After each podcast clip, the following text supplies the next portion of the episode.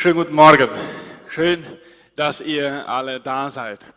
Und so wie Oliver das in seinem Eingangszeugnis gesagt hat, wir fühlen oder fühlten uns getragen, als wir durch eine sehr, sehr schwere Zeit gingen und noch gehen. So wie Manfred gesagt hat, es konnte nicht in Worte beschrieben werden, was er da gestern in diesem Centro Cultural erlebt hat, als Semta das Musical vorgetragen hat. Und so wie Frau Isaac das in ihrem Gedicht zum Ausdruck gebracht hat und wie wir das im letzten Lied gesungen haben, dass Jesus all unsere, unser Suchen quasi einem Ziel gibt und dass wir in Jesus diesen, diesen Frieden finden, so wie das alles in Wirklichkeit gar nicht beschrieben werden kann, sondern erlebt werden muss und dann kann man auch nicht drüber schweigen, aber man kann es nur erleben und dann kann man davon erzählen. So wollen wir in dieser Kirche jeden Sonntag aufs Neue von diesem Jesus erzählen, von diesem Erlösungswerk predigen, welches heute an diesem ersten Advent wieder von neuem beginnt. Wir haben vergangenen Sonntag Ewigkeitssonntag gefeiert und damit das Kirchenjahr abgeschlossen. Jesus ist in der Zwischenzeit nicht wiedergekommen. Das heißt, wir beginnen heute mit dem ersten Advent ein neues Kirchenjahr. Und der ein oder andere hat sich vielleicht gewundert, was fällt den Menschen, die diese Bibeltexte auswählen, denn ein, einen Text aus der Passionszeit in die Adventszeit zu legen. Und ich hoffe, dass die vorbereiteten Gedanken, die ich euch mitgeben möchte heute, dass sie euch helfen zu verstehen, dass es durchaus angebracht ist und gar nicht so unpassend ist, an einem ersten Advent über den Einzug Jesu in Jerusalem nachzudenken. Und ich lese uns den Bibeltext aus der, aus der Neues Leben Übersetzung vor, Matthäus 21, die Verse 1 bis 11. Der triumphale Einzug, so ist der Text hier überschrieben. Kurz vor Jerusalem kamen Jesus und die Jünger durch das Städtchen Bethphage am Ölberg. Jesus schickte zwei der Jünger voraus, geht in das Dorf, dort, sagte er, dort werdet ihr eine Eselin angebunden sehen und bei ihr ein Fohlen. Bindet die beiden los und bringt sie her. Wenn jemand fragt, was ihr da tut, dann sagt nur, der Herr braucht sie und man wird sie euch mitgeben. Auf diese Weise wurde die Prophezeiung aus Sacharja 9, Vers 9 erfüllt, sagt dem Volk Israel, seht, euer König kommt zu euch. Er ist sanftmütig und reitet auf einem Esel, ja, auf dem Fohlen eines Esels, dem Jungen eines Lasttieres. Die beiden Jünger taten, was Jesus ihnen aufgetragen hatte. Sie brachten die Tiere zu ihm, warfen ihre Mäntel über das Fohlen und er setzte sich darauf. Viele Menschen breiteten ihre Mäntel vor Jesus auf der Straße aus. Andere schnitten Zweige von den Bäumen und bestreuten den Weg damit. In anderen Übersetzungen und in Parallelstellen wird hier von Palmen, Palmenzweigen gesprochen. Er befand sich in der Mitte des Zuges und die Menge um ihn herum jubelte. Gelobt sei Gott oder Hosianna für den Sohn Davids. Gepriesen sei der im Namen des Herrn kommt. Lobt Gott im höchsten Himmel. Die ganze Stadt Jerusalem war in Aufruhr, als er einzog. Wer ist das? fragten die Leute. Und die Menschen in der Menge antworteten, das ist Jesus, der Prophet aus Nazareth in Galiläa. Und ich lade uns ein und ich hoffe, dass die nun folgenden Gedanken uns helfen zu verstehen, dass uns in diesem Text ein König präsentiert wird, der eigenartig ist. Wir in diesem Text einen König präsentiert bekommen, einen König, der konfrontiert, einen König, der gegen unsere Intuition handelt, der kontraintuitiv ist, ein etwas kompliziertes Wort, und ein König, der wiederkommen wird. Un Dios confrontativo, un Dios contraintuitivo y un Dios que. Und ich hoffe, dass das, was ich vorbereitet habe, ja, verstanden werden kann. Was will ich damit sagen, dass Jesus konfrontiert? Wenn wir uns vor Augen führen, dass Jesus in den, in den ganzen Momenten, wo er Leute geheilt hat, wo er Wunder vollbracht hat, vor allen Dingen, wo er mit Menschen zu tun hat, gehabt hat, die er in einer ganz besonderen Art und Weise berührt hat. Und diese Berührung, dieses Heilen, dieses Wirken von Jesus sehr eigenartig war, sehr einzigartig war, dann fällt vielleicht dem einen oder anderen auf, wenn er die Bibel durchliest und das immer wieder liest, dass Jesus sagt, erzähl nicht darüber. Sag nicht, wer das getan hat. Das hier? Ja, erzähl nicht, dass ich dich geheilt habe. Erzähl den Leuten nicht, dass ich es war, der den Dämon ausgetrieben hat oder der hier die 5000 Leute geschmeißt hat. Erzähl das nicht. Und vielleicht ist uns das nicht wirklich verständlich. Zumindest mir war es nicht oft verständlich. Und die Sache ist die, wenn Jesus das nicht gesagt hätte, dann hätte das den Druck auf die religiösen Führer, auf die Schriftgelehrten erhöht. Die hätten immer mehr von diesem Jesus erfahren, die hätten immer wieder, immer öfter gehört, da ist irgendjemand, der tut irgendetwas, das können wir nicht gut einordnen. Und das hätte die Schriftgelehrten dazu veranlasst, diesen jemanden zu stoppen weil sie die öffentliche Ruhe und den Frieden in Gefahr sahen. Und Jesus wusste das und wusste, meine Zeit ist noch nicht gekommen. Ich bin noch nicht so weit. Die sollen mich noch nicht stoppen. Also hat er zu den Leuten immer wieder gesagt, Psst, erzählt das nicht, sagt nicht, dass ich das war, heilt, treibt äh, Dämonen aus, vollbringt Wunder und sagt immer wieder, Leute, erzählt das nicht. Ganz anders jetzt hier, kurz bevor unser Text ist, in den Versen davor.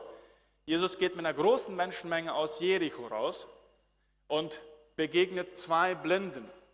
Und diese zwei Blinde, die schreien laut, Sohn Davids, erbarme dich unserer. Zweimal schreien sie das. Ganz, ganz laut. Und alle im Volk wussten, mit Sohn Davids ist der Messias gemeint. Das ist nicht irgendwer, das ist nicht eine simple, saloppe äh, Ethnome, sondern das ist ein, ein, ein tiefes Wort.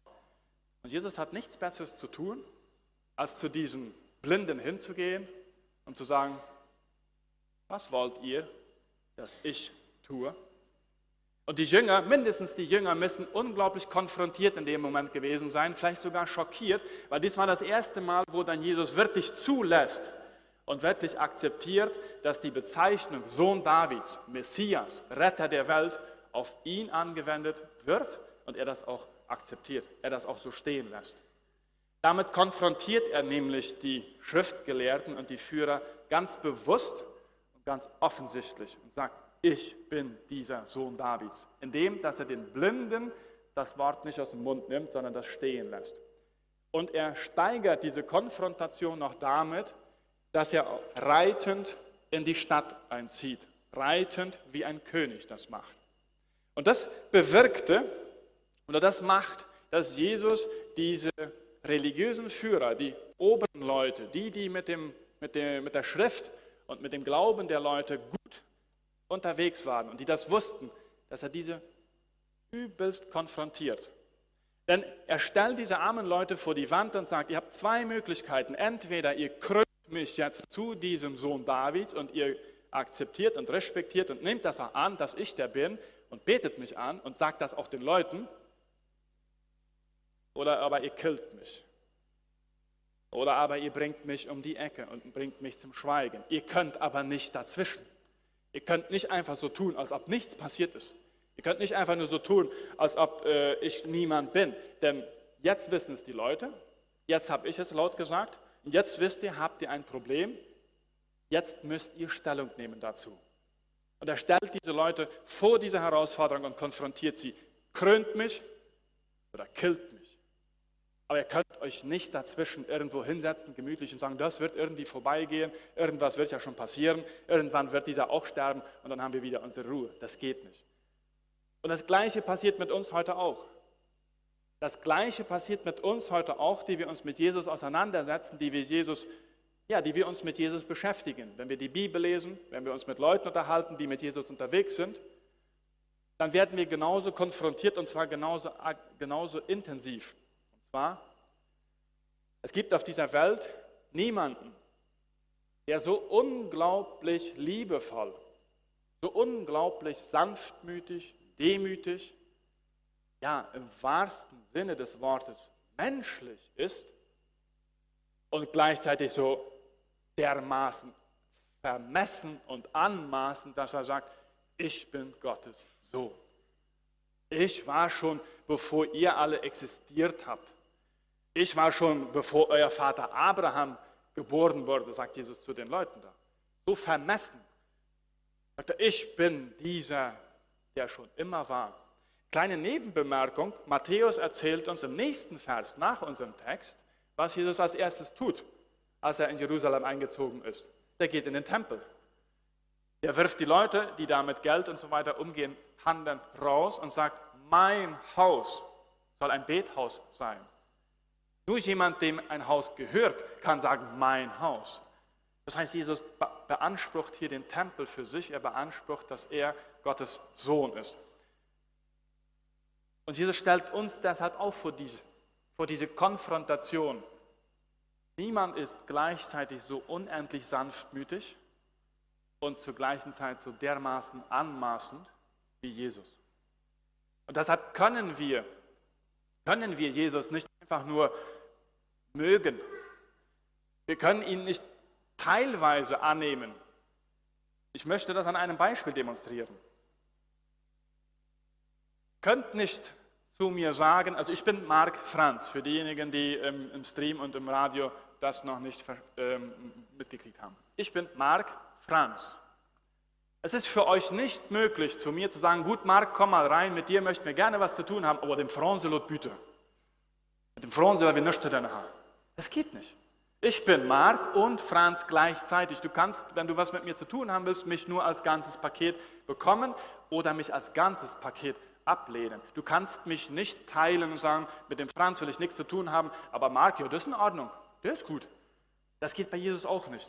Wir können nicht den liebenden Teil von Jesus, den sanftmütigen, den demütigen, den menschlichen Teil von Jesus annehmen und sagen, ja, damit wollen wir was zu tun haben. Den holen wir uns in die Kirche. Über den predigen wir gerne, den nehmen wir an und lassen den Königsteil, den Teil, ich bin Gott, ich bin der, der rettet, aber ich bin auch der, der richtet, lassen wir außen vor und sagen, nee, damit wollen wir nichts zu tun haben. Das ist zu schlimm. Das ist nicht, nee, nee, das geht nicht. Und deshalb ist der erste Teil, der uns heute in dieser Predigt mitnimmt, dieser konfrontierende Teil Jesu, entweder krönst du ihn oder du killst ihn. Aber du kannst ihn nicht einfach nur mögen. Das funktioniert nicht. Das war der erste Teil.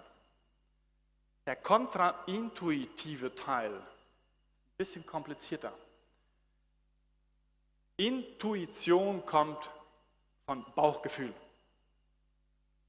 Ich mache etwas intuitiv, wenn ich nicht wirklich darüber nachdenke. Oder ich bewerte etwas intuitiv, wenn ich nicht wirklich darüber nachdenke. Intuitiv würden wir sagen, ein König, ja, das ist jemand, der herrscht, das ist jemand, der Macht hat, das ist jemand, der äh, diese Macht auch ruhig mit Gewalt an sich nimmt. Das ist ein König.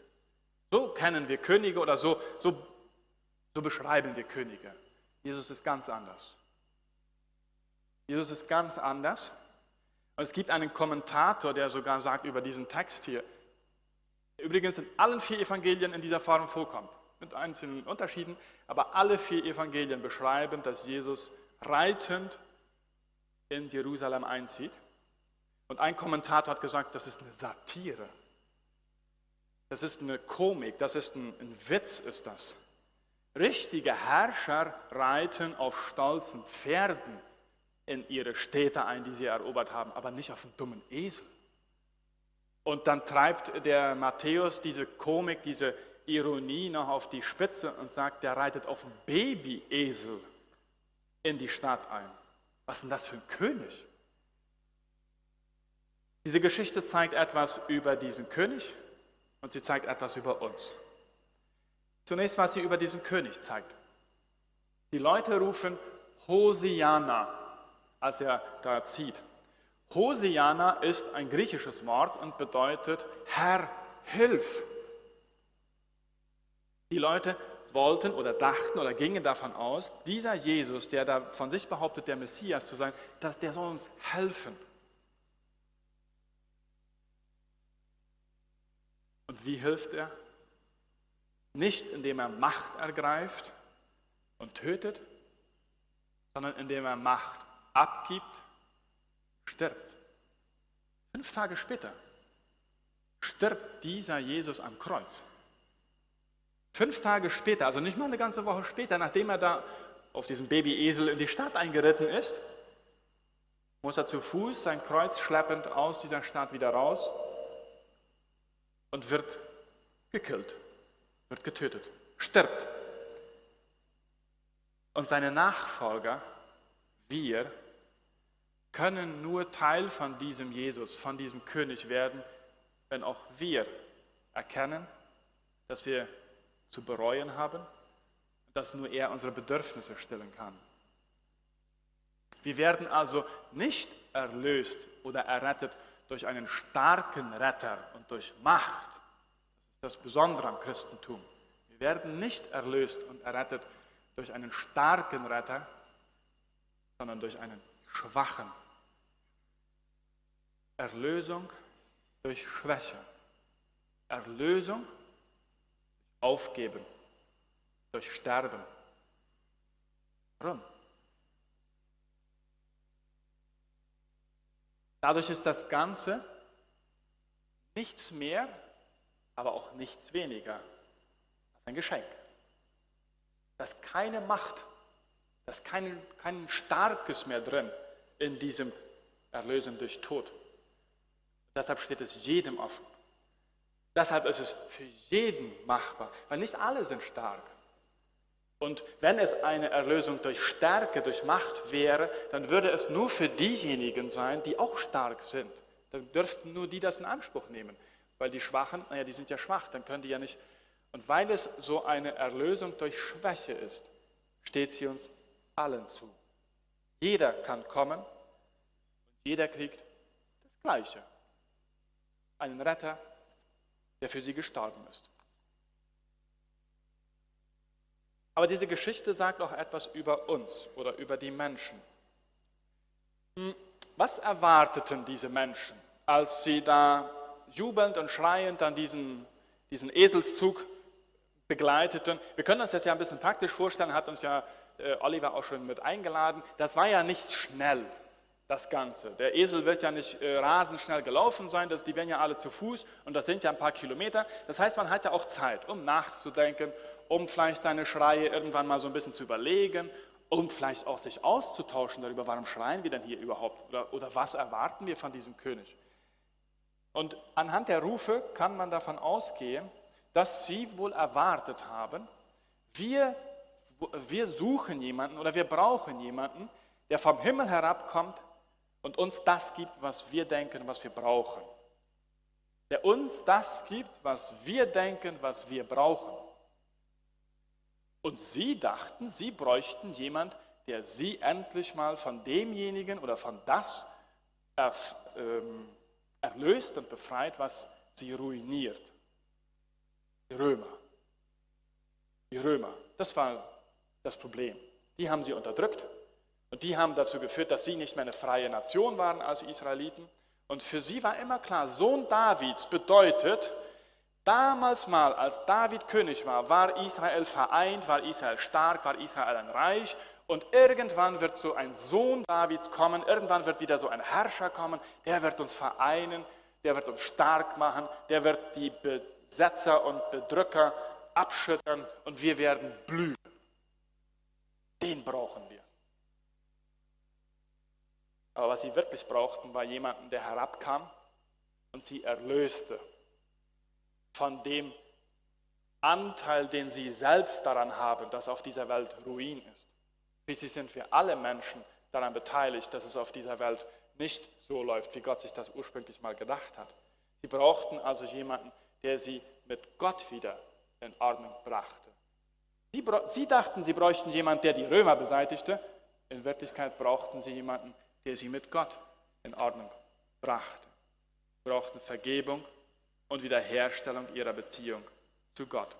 Jemanden, der ihre Strafe tragen und all das Böse aus dieser Welt nehmen würde. Und deshalb gibt es einen Unterschied zwischen dem, was sie denken, was sie brauchen, und dem, was sie wirklich brauchen. Und daraus folgen zwei Dinge. Zwei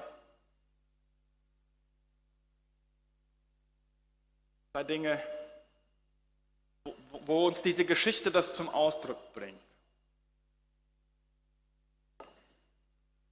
Zum einen bringt dieser dieser Jubelzug der Leute, so unglaublich plastisch zum Ausdruck, wie furchtbar vergänglich menschliche Anerkennung ist. Ist euch das aufgefallen? Die schreien und jubeln und tun, und das sind ja viele, das sind ja nicht nur drei. Hosianna und gepriesen und ja und alles. Fünf Tage später die gleichen Leute, kreuzigt ihn ab ins und wie schnell Bejubelung in Ablehnung und Hass ändern kann, zeigt uns diese Geschichte. Und viele von euch hier im Saal, viele von uns, von euch, die ihr uns zuhört oder zuschaut, werden das am eigenen Leib erlebt haben. Wie schnell sich Bewunderung von Menschen in Hass und Ablehnung von Menschen drehen kann. Deshalb ist es fatal, wenn wir unsere Anerkennung, wenn wir unsere, unsere, unseren, unseren Grund in der Anerkennung von Menschen suchen. Wie viel schöner ist es dann zu lesen, wenn in Johannes 6, Vers 37 steht, alle aber, die der Vater mir gegeben hat, werden zu mir kommen und ich werde sie nicht zurückweisen oder hinausstoßen. Oder in Johannes 10, 10 Vers 27 bis 29. Meine Schafe hören meine Stimme. Ich kenne sie und sie folgen mir. Ich schenke ihnen das ewige Leben und sie werden niemals umkommen. Niemand wird sie mir entreißen, denn mein Vater hat sie mir gegeben und er ist mächtiger als alles andere und niemand kann sie aus der Hand des Vaters reißen. Oder Philippa 1,6, denn ich weiß, dass derjenige, der das gute Werk in mir begonnen hat, der wird es auch vollenden. Oder Römer 8, 38, viele von euch kennen das auswendig. Ich bin gewiss, dass weder Tod noch und so weiter mich trennen werden von der Liebe Gottes. Oder Hebräer, Hebräer, 15, äh, Hebräer 13, Vers 5. Gott hat gesagt, ich werde dich nie verlassen und dich nicht im Stich lassen. Psalm 27, Vers 10. Wenn selbst Vater oder Mutter dich verlassen. Und es gibt von uns solche Leute, die das erlebt haben. Wenn selbst Vater und Mutter dich verlassen, der Herr wird dich aufnehmen. Darauf kannst du bauen. Jesus liebt dich, liebt diejenigen, die sich ihm anvertrauen, bis zum Ende durch. Jesus ist nicht so wechselhaft wie eine Menschenmenge, die heute Hosiana und morgen kreuzigt ihn schreit. Gleichzeitig ist diese Geschichte aber auch ein schönes Beispiel für, für so ein Missverständnis oder so ein Missverhältnis zwischen dem, was wir erwarten und dem, was wir bekommen oder was uns gegeben wird von Gott. Unsere Erwartung ist ja oft kurzfristig und oberflächlich. Wir, wir kennen das ja, bestimmt alle von uns, dass wir irgendwann mal in unserem Leben an den Punkt kommen, dass wir zu Gott gehen. So gut wie jeder Mensch kennt das. Irgendwann in seinem Leben kommt er zu Gott. Kommt an den Punkt und sagt, Gott, ich brauche das und das und das. Oder ich suche das und das und das. Und in der Regel sagen wir dann, was wir brauchen. In der Regel sagen wir dann zu Gott, ich brauche das und das. Und Gott weiß im Prinzip, Gott weiß, was wir wirklich brauchen. Und das ist meistens tiefer als das, was wir glauben, was wir brauchen. Denn wir wissen oft gar nicht, dass wir diesen Erlöser brauchen. Ich wage mal zu behaupten, gerade in unserer heutigen Zeit, wo wir aufgeklärt sind, wo wir gut ab sind, wo wir wirtschaftlich uns wenig Sorgen machen müssen und wo wir auch sonst relativ gut mit dem Leben klarkommen, wissen wir oft wahrscheinlich gar nicht, dass wir einen Erlöser brauchen. Wir sagen dann zu Gott, ja, wir brauchen Regen oder wir brauchen Frieden oder wir brauchen dies oder das. Und Jesus sagt, ihr braucht viel mehr, viel tiefer. Ihr braucht jemanden, der euch mit Gott in Ordnung bringt. Und das bin ich. Und damit sind wir beim letzten Punkt. Ein Gott oder ein König, der konfrontiert und uns vor die Entscheidung stellt, krönt mich oder killt mich. Ein Gott, der gegen unsere Intuition ist, der sagt, ich bin ein Gott, der durch Schwäche, durch Sterben, das gibt, was du nicht mal wusstest, dass du es nicht mal wirklich wusstest, dass du es brauchst. Dieser Jesus, dieser Gott kommt wieder. Die, die Leute damals dachten ja, hm, jetzt, jetzt kommt er, jetzt ist der Erlöser da und jetzt wird er alles in Ordnung bringen. Jetzt wird er die Römer vernichten, er wird uns vereinen, er wird uns und, und all, alles wird gut werden. Pustekuchen.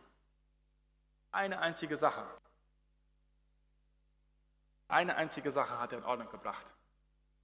Dein und mein Leben mit Gott. Alles andere ist geblieben. Jesus kam nicht beim ersten Mal, um alles in Ordnung zu bringen, sondern Jesus kam beim ersten Mal, um uns die Möglichkeit zu geben, mit Gott in Ordnung zu kommen. Und es gibt zwei schöne Bilder in dieser Geschichte. Eines dieser Bilder ist das mit den Palmenzweigen und den anderen Zweigen. Sie singen ja, gepriesen sei, der da kommt im Namen des Herrn und so weiter. Und in diesem Wort gepriesen steckt das Wort, das hebräische Wort Shalom. Shalom. Shalom ist ganzheitlicher Friede, ist das, wo alles in Ordnung ist. Und es wird irgendwann alles in Ordnung sein. Und wir haben zwei schöne Verse, die das beschreiben. Einmal Psalm 96, Psalm 96, 12. Die Bäume des Waldes werden sich freuen. Jesaja 55. Jesaja 55, 12 noch schöner. Er sagt, die Berge und Hügel werden jubelnd vor euch singen und alle Bäume auf dem Feld werden in die Hände klatschen. Ja, mhm. schönes Bild. Natürlich ist das metaphorisch gemeint, das kannst du nicht wortwörtlich nehmen. Ja, kannst du nicht, aber vielleicht doch. Wenn Jesus zum zweiten Mal wiederkommt, wird alles in Ordnung sein, alles. Dann gibt es keinen Hunger mehr, keine Krankheit, keine Trauer, kein Leid, keine Naturkatastrophen, nichts mehr. Und wer sagt uns, dass nicht dann sogar Bäume klatschen werden? Und da sind diese diese Zweige und diese Palmen auf dem Zug von Jesus in Jerusalem ein. Ist vielleicht so ein, so ein kleines Schattenabbild. Aber viel schöner, viel schöner finde ich das zweite Bild. Und damit schließe ich. Das ist der letzte Punkt heute. Viele von uns kennen, wie Tiere funktionieren. Viele von euch, die ihr hier sitzt, haben ganz sicher selbst vielleicht auch schon mal entweder ein Pferd oder vielleicht sogar einen Esel eingeritten, so sagen wir das ja auf Plattdeutsch, gezähmt würde das hochdeutsche Wort dafür sein. Und viele von euch kennen, dass das lange dauert. Früher sagte man sogar, man muss den Willen des Tieres brechen, bevor man überhaupt auf ein Pferd oder auf einen Esel steigen kann. Heute würde man das wahrscheinlich nicht mehr so aggressiv sagen, dass man den Willen brechen muss. Nichtsdestotrotz muss man viel Zeit und Einfühlungsvermögen investieren, bis ein Tier soweit ist, dass es zulässt, dass sich da jemand draufsetzt und dann nicht wild durch die Gegend äh, läuft, sondern dann auch vernünftig reitet. Es steht ja da in der Geschichte nicht, dass der Esel äh, ab durch die Hecke, sondern die sind ja dann weitergeritten. Aber hier ist das so, die bringen dem Jesus einen Babyesel, ein Fohlen, da war noch nie jemand drauf geritten, legen Mäntel drauf, Jesus setzt sich drauf und es geht los.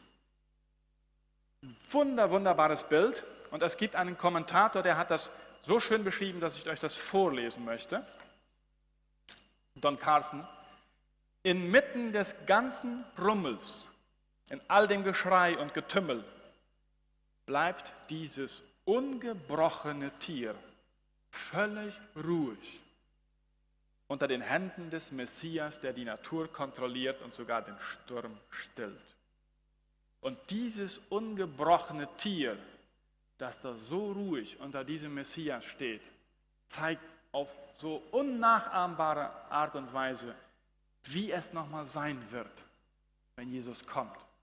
Dann wird Friede da sein, der nicht durch Macht entstanden ist, der nicht durch Druck entstanden ist, der nicht entstanden ist, weil jemandes Wille gebrochen wurde oder weil jemand fügig gemacht werden musste, sondern weil Jesus da ist. Dieses Tier kennt und liebt seinen Meister für das, was er ist. Und Jesaja 11 schreibt davon. Jesaja 11, 6 bis 8. Dann werden der Wolf und das Lamm einträchtig zusammenleben. Der Leopard und die Ziege werden beieinander lagern, Kalb, Löwe und Mastvieh werden Freunde. Und ein kleiner Junge wird sie hüten. Kuh und Bär werden miteinander weiden. Ihre Jungen werden nebeneinander ruhen. Der Löwe wird Stroh fressen wie das Vieh. Und der Säugling spielt am Schlupfloch der Otter. Ja, ein Kleinkind steckt seine Hand in eine Giftschlangenhöhle. Auf meinem ganzen heiligen Berg wird niemand mehr etwas Böses tun oder Unheil stiften. Denn wie das Meer, denn wie das Wasser das Meer füllt, denn wie das Wasser das Meer füllt, so wird die Erde mit der Erkenntnis des Herrn erfüllt sein. Aber das kommt erst noch. Das ist heute noch nicht. Was ist also unsere Aufgabe? Diese, Auf, diese Geschichte zeigt uns meines Erachtens zwei schöne Dinge oder zwei Dinge. Erstens, wir brauchen eine persönliche Beziehung zu Gott durch Jesus Christus. Wir brauchen diesen Erlöser. Jeder von uns braucht ihn. Kümmern wir uns also darum, ihn zu, anzunehmen. Das wurde uns vergangenen Sonntag auch schon deutlich gemacht und das wird uns ganz sicher im kommenden Kirchenjahr immer wieder auch deutlich gemacht werden. Wir brauchen jemanden. Aber dann sagt Jesus diesen Christen, diesen, die ihn angenommen haben, eine ganz wichtige Sache. Nämlich, Jesus leidet genauso darunter, dass diese Welt noch nicht in Ordnung ist. Er hasst es genauso, dass es auf dieser Welt Armut, Unterdrückung, Verfolgung, Trauer, Krankheit, Tod, Naturkatastrophen und so weiter gibt. Aber Jesus kam nicht, um Macht zu ergreifen, sondern um zu dienen. Das ist unsere Aufgabe deshalb, weil wir seine Nachfolger sind, genauso. Deshalb lasst uns zwei Dinge tun. Das eine ist, lasst uns unsere Nachbarn davon erzählen, dass sie Jesus brauchen. Lasst uns das tun. Lasst uns unseren Nachbarn davon erzählen, dass sie Jesus brauchen. Und dann lasst uns hingehen und mit diesen Nachbarn über ihre Probleme reden und ihre Probleme lösen, mit ihnen zusammen an ihren Problemen arbeiten, egal ob sie sich dafür entschieden haben, unseren Glauben anzunehmen oder nicht. Weil damit werden wir zeigen, und damit schließe ich, und damit, denn damit werden wir zeigen, dass wir wirklich einem König folgen, der mal als uneheliches Kind in einem Stall zur Welt kam, auf einem Babyesel in Jerusalem einzog, an einem schändlichen Kreuz einen furchtbaren Tod gestorben ist, auferstanden ist, wiederkommen wird und uns erlöst hat. Amen.